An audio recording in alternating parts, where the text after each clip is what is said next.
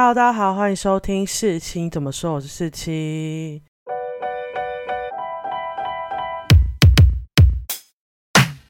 今天又是我们戏剧心得单元，那这一集要讲的呢，就是我过年期间大力推荐的一出剧，叫做《爱很美味》。如果大家有在关注我的脸书，就是四期追剧人生的脸书的话，就会看到我有发一些小小的感想。那我原本想说发完就算了，毕竟《爱很美味》就是没有那么多人关注嘛，就不会有人想要听。但我最近发现，我推荐完之后，《爱很美味》现在已经冲到台湾 Netflix 排行榜的第四名。我觉得很棒，这样越来越多人看了，有人可以跟我来讨论这出剧，所以我就决定把我的心得，然后再加上更多的想法跟大家分享。那我为什么会发现爱很美味呢？其实是在去年十二月还是一月的时候，我看到 YouTube 上有中国的 UP 主在。推荐这出剧应该是话很多的小姐姐们，然后他们还有访问这出剧的导演陈正道，就问他说为什么这出剧那么好看，然后你要取一个那么无趣的名字叫《爱很美味》，根本不会有人想要点进去看呢。我记得陈正道是说他觉得他自己取得很好。OK，fine。那那时候我看到的时候，因为它是腾讯视频上面的，那如果是台湾对照，应该是 VTV 会播。那我又没有 VTV 的会员，就没办法看。但我看片段，觉得说实在是跟他们讲的一样，真的是很好看。然后没想到我在过年期间就在那边看 Netflix，然后这样转转转，哎，它居然上 Netflix 了。那这时候不得不看啦，所以。我大概花了一天多，就一次把它看完吧，二十集。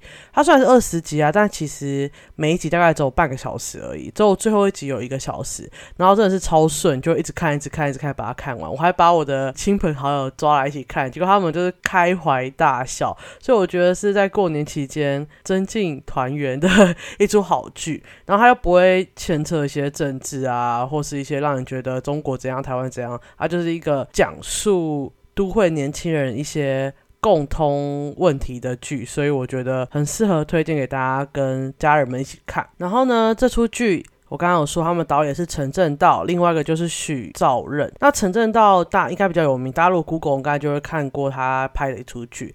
那三位主演，因为这出剧我很推荐，原因就是因为它是讲女性成长嘛，所以三位主演就是三个女主角，分别是李纯、张含韵跟王菊。呃，我不知道大家知不知道这三个人啊？这三个人在中国算是完全没有流量的人，我觉得。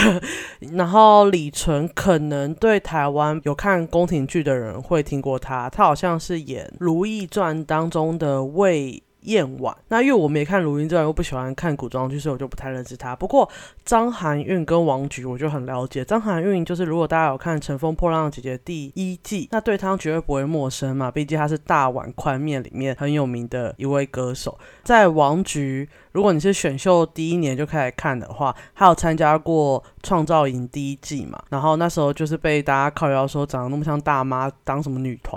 不过我跟大家保证，这三个人在这这出剧里面都演得非常非常好，尤其是因为张含韵跟李纯都有演过戏嘛。但王菊这个第一次演戏的，他真的把他的角色做得非常好，不会让你很出戏，然后甚至你会觉得他很自然。但有可能是因为他演那个角色，其实。导演就让他用他自己个人的理解或者个人的情绪在演，所以就不会那么在演的感觉。这就是这出剧自然然后好看的部分。跟大家讲，就是千万不要因为这个剧名。就是很普通的居民，一点都不吸引人的居民，还有这些不认识的演员，然后你就急着把这出剧给刷掉，因为这出剧呢，去年就是腾讯视频，大家以为腾讯视频上的影片，腾讯就会大力的推，但没有，这出剧就是零宣传，它开播的时候根本没有任何人知道，然后是看口碑。然后赢得大家关注，然后大家在哔哩哔哩上面就求大家去看，看完又觉得好好看的一出剧。而且现在看完有个好处，就是因为他们之后要拍电影版，你们就可以延续的继续看。那这出剧在讲什么呢？它简介上写，讲述三位在大都市打拼的闺蜜，随着经历一系列家庭、职场、生活的变化后，自信成长的故事。我相信大家听到这个简介呢，会第二次想要把这出剧给刷掉，因为这种。主打女性成长的介绍，在中国真的是满山满谷，然后你就觉得哇，女性成长呢，按进去看看完就会一脸茫然，就觉得 Hello 这些剧是怎样？这些女生都要去认识大财团，然后认识什么男生才能翻身吗？这是什么女性成长啊？每次看完都很失望。不过这出剧就是在这个所谓的女性成长上吸引人，它是真的有在做女性成长。最最最简单的表现呢，就是大结局的时候，三位女主角她的变化、她的成就，都不是靠任何一个男性所达成的。而是在大家不看好的情况下，坚持自己的理想，然后就算遇到各种困难，他第一时间的想法也不是啊，谁可以帮我？拜托你。投资我什么？这也不是他第一个想法呢，就是自己想办法解决，甚至有其他人提供他更快速达到的目的，例如给他投资金钱啊，或是啊我给你多少钱，你不用担心，他都会直接拒绝，然后达成他们自己所想要的那些成就。所以我觉得这才有做到他简介上写的那些事情。那另外呢，这出剧有几个我觉得很棒的优点，第一个就是他角色设定都非常立体和鲜明。呃，三个女主角，如果你一开始就是看完第一集。第一表面就会觉得啊，就是一个是女强人，一个就是闷骚固执女，一个就是傻白甜小公主。但其实他们每个角色就跟普通人一样，有各有优点跟缺点，根本不是完美的。他们会犹豫不决，会失控。也会反击，这种立体的呈现一个女人或是一个普通人的日常，让我觉得这出剧光这点就很优秀。因为很多剧就会把一个角色设定的呃好人坏人，或是他就是很完美，他就是很坏，他就是很冒失。但这出剧就是会把它集合在不同的人身上，让你有时候会喜欢他，有时候觉得他很烦，有时候会觉得这个人怎么那么气人，但你又觉得啊。我们身旁的人应该都是这样。那这出剧是女主角为主嘛？但其他角色其实也都很鲜明、很可爱，没有绝对的坏啦，也不会有绝对的好。然后第二个我觉得优点就是它的剧情呢，其实很全面的讲到了事业、爱情跟家庭，就是它不是单纯的只讲那些无脑的爱情啊，就是它还是会讲一些事业上的东西，而且它事业讲的还蛮多的。重点是它那些爱情、家庭发生的所有难过事跟讨人厌的事都不会影响到他的事业表现，因为很多剧就是哇，女主角她怎么失恋了，她隔天可能就不想去上班，拜托，这个世界上隔天怎么不去上班？你有那么多假可以请吗？对不对？所以他故意把它写得很现实。虽然他三个女主角呢，都各自围绕了两个男人。如果大家有去查过他们的海报，他们有一组海报，就是他们三个女主角旁边都有两个男人的脸，但是他不会藕断丝连，也不会左右逢源。就算他有点犹豫不决。其他人也会骂他，就是非常的好笑。再来就会连接到我刚刚讲的，他们很喜欢吐槽。那吐槽不止我刚刚说的角色们互相吐槽，他们也会吐槽中国的娱乐圈。那角色吐槽基本上就是比观众吐槽的更严重了。就有一段，就是他们三个做梦，梦到他们三个结婚，然后有人被抢婚，有人这样，有人这样。然后如果你看完那出剧，你就觉得对啊，这个人就是左拥逢源啊，对啊，这个就是女强人不尊重她的男朋友啊，对啊，这个人公主病啊。但他们在剧里面互相吐槽的时候，就说你这个女骗子，你这种白莲花，你根本就绿茶女，就是讲的非常严重。那他们吐槽中国娱乐圈呢？夏梦在里面饰演的就是一个影音平台的高层，然后他就会骂中国娱乐圈的荒唐，然后你看了就会觉得很爽。就是我之前也有提到，包含就是粉丝最重要啊，演员、编剧、故事都不重要，找流量呢可以赢得最多的关注跟点击率，最快可以赚到钱，但是呢，他也会透支其他观众对于平台的信心。他是讲的很好，还有很多名台词，我打在分享给大家。好，那我接下来呢就会有点剧痛，所以大家一定要去看完这出剧，再回来听我后来的分享哦。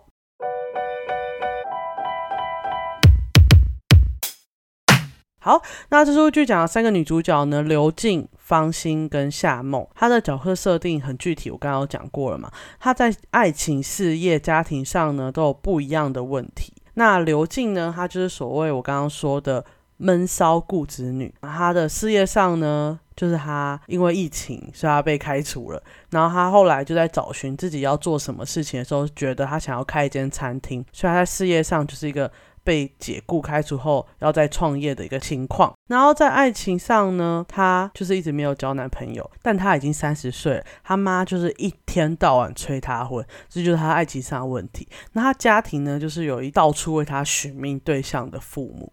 然后一直碎念他说：“你读那么多书啊，或是你学那么多做菜，大家会觉得哇，你那么会做菜，那去开餐厅啊。”不是他骂逻辑是哇，你会那么会做菜。那嫁人，婆婆一定会很喜欢你啊！就她所有事情都是为了嫁人，在她妈妈的观念里面，所以这是她遭遇的问题。然后再来是芳心，芳心呢，就是我前面讲的白莲花，或是傻白甜跟小公主。她在事业上呢，就是离婚重回职场。那她离婚就是因为老公外遇嘛。那她老公在那之前一直不准她去外面工作，不然她在嫁给她老公之前呢，其实有拿到上海的 offer，就是可以去有更好的。事业，但她就是为了她老公就离职了。然后她老公外遇之后，她就果断离婚。离婚之后呢，因为要去赚钱嘛，所以她就重回她以前很擅长的公关业。结果你知道，公关业就是一个瞬息万变的地方。所以她五年前知道的事情，现在就完全不被接受。所以她就是后期都在演她怎么在事业上找回自己的主动权，然后怎么表现自己。就是完全脱离她一开始前几集所谓的小公主的形象，因为她在事业上呢做了很多努力，然后再来就是夏梦，夏梦就是我刚刚所谓说的。女强人，那她其实那时候一开始是有一个交往八年的男朋友，那她男朋友呢就是跟她同一个部门工作的，甚至是同期一起进去的。但夏梦的工作表现比较好，所以她现在已经属于那个部门的高层了。她男朋友呢有时候就会觉得她自己的工作表现都被夏梦压在脚底下，甚至她有时候得到赏识，大家也会觉得是啊。夏梦帮你的，然后就会慢慢累累积了一些矛盾，最后她男朋友的一个不情愿，然后一个心狠，就直接分手了。所以夏梦呢，就属于感情长跑结束的状态。但是因为他们已经交往八年了，所以其实双方的父母都已经非常熟悉，而且他们那时候已经论及婚嫁了。所以他在家庭上就遇到一个问题，就是他的父母还有男方的父母都帮他们处理好他们的婚事，他们只要出现就好。可是他们已经分手了，然后男生因为有点藕断丝连，她男朋友呢，就是后来慢慢发觉是自己太冲动，就想要追回她，所以就一直没有告诉他们父母说他们已经分手了，所以导致后来就会遇到很尴尬的状况，就是夏梦就接到电话，男朋友的妈妈叫她去试菜，可他们已经分手很久，而且她都已经交了新男朋友，结果她男她前男友居然没有告诉她爸妈这件事情，就会有一些问题。再来就是因为她就算在职场表现非常非常好，但她爸妈还是会跟他说，女生这场表现再怎么好，还是要让一下男生啊。甚至那时候，他们两个的主管跟他们两个说，其实我们公司有规定，如果同部门的两个人在谈恋爱的话，一个人要被调走。他爸妈还跟他说，夏梦那就调走你啊！哎，他是高层呢，要调走，让他调走他前男友啊，怎么会调从他？所以就是有类似的事情。分手之后，因为他前男友讲一些比较难听的话，他也有丧失一些信心。然后她的新男朋友呢，就是有慢慢帮她重建信心。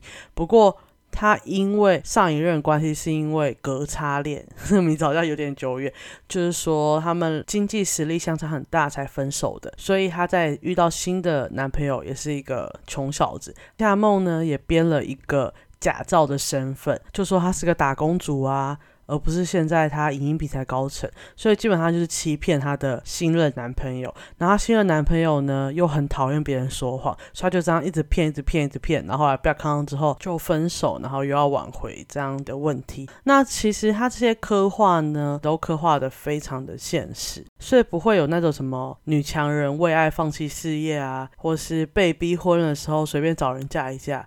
还有原谅万一丈夫这种荒唐的剧情，反而是这三个女主角在遇到问题的时候，她就会重新思考自己的人生意义，想办法调整自己的状态，或找寻一些新的方向。而其他角色设定呢，它也非常的前后连贯，不会有为了剧情推进而设立的新的角色，因为这角色原本在一开始他们问题还没发生的时候都已经出现了。那它的剧情发展呢，也都是顺着这些主角配角的个性慢慢推进，很。合理的推进，而不会有那种突然一个大逆转。然后，虽然它是以三位女主为主的剧情线嘛，但因为它其他角色都很可爱，个性很鲜明，它各有缺点，但也有令人喜爱的部分。然后这里我就特别想讲一下，就是夏梦的前男友叫王继聪。我一开始看前五六集，我真的觉得他超烦，就是烦死的那种程度。就是明明是自己不争气，比不上夏梦，然后又很爱赌气，夏梦又很会哄他，他又不接受。然后整个自尊心超强，我就觉得这种男人哈。真的是不值得夏梦这么爱他，但后来就是慢慢剧情演变，就发现他有他的好地方，他包容夏梦的地方，然后他也慢慢反省改正，愿意相信自己的光芒不会被夏梦给遮盖住，所以他后来就走出了自己的路。我觉得这种部分连配角部分都有写到他改过自新的部分，我觉得很不错。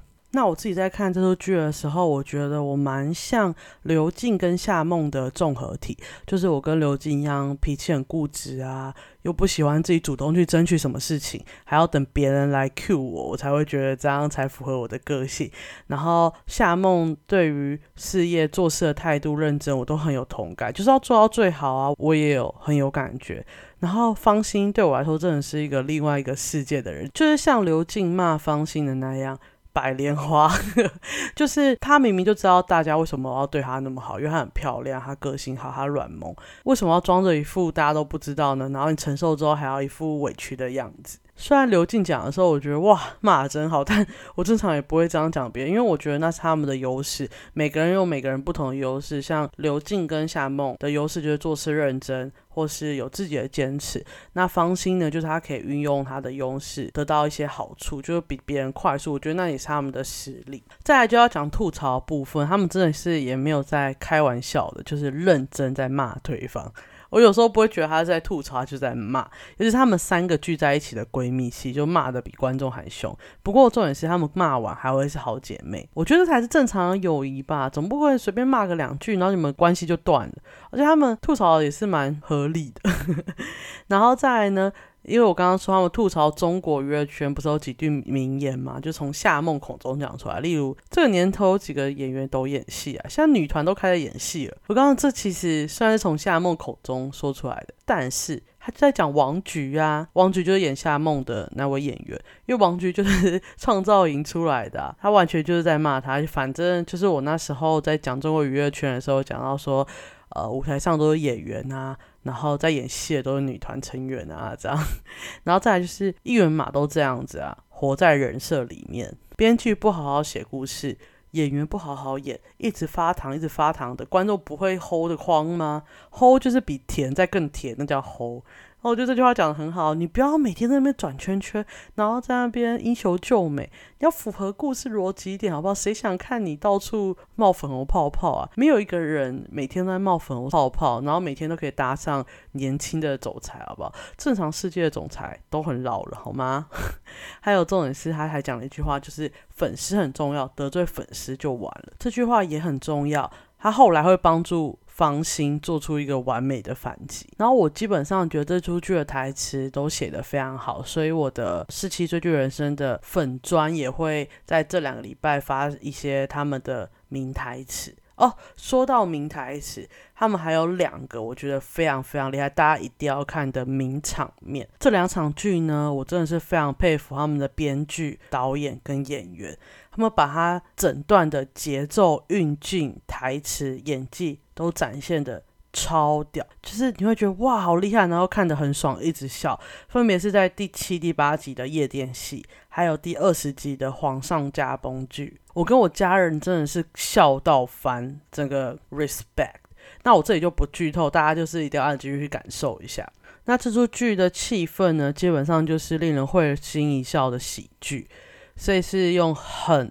轻松的方式刻画一些都市年轻人的议题。如果大家收假心情郁闷的话，可以在中午休息的时间或晚上放松心情的看一下这出让你开心的剧，我真的很推荐给大家。那我这一集讲《爱很美味》的观剧心得就到这里结束喽，我们下集见，拜拜。